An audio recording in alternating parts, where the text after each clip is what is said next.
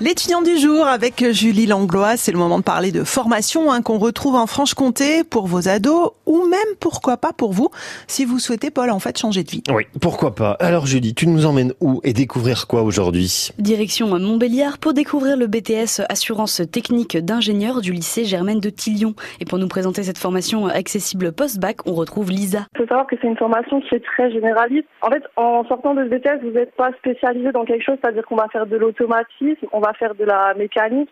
Mais c'est pas de la mécanique voiture ou quoi, ça va plutôt être tout ce qui est étude des forces, des mouvements, des matériaux, la, modélisation, pardon, etc.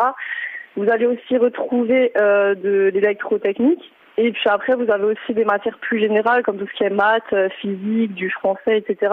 Une formation qui est donc polyvalente et aussi professionnalisante. Ce qui est bien euh, avec ce BTS au lycée Germaine Sion, c'est que c'est une formation qui est assez professionnalisante parce qu'au lycée Germaine Sion, du coup, ils vous proposent de faire cette formation en alternance quand vous avez déjà un parcours professionnel comme moi, ben, ça vous permet de toujours garder ce contact professionnel. Et puis si vous avez 18 ans, que vous sortez du bac et que ben, vous voulez voir autre chose que juste un parcours scolaire, ben, c'est toujours très intéressant euh, par rapport à la suite, je trouve. Moi, je suis euh, en apprentissage chez FIP Cinétique à Héricourt, donc on est spécialiste dans tout ce qui est automatisme et robotique industrielle. Moi, j'ai été affectée au service client, mais donc du coup pour faire tout ce qui est gestion des pièces de rechange, euh, etc.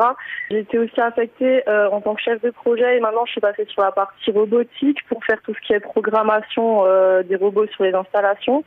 Les profils dans ma classe sont très variés parce qu'on va retrouver des gens qui travaillent chez PSA, donc chez Peugeot, on va retrouver des gens qui travaillent chez GRDF ou encore chez NJ.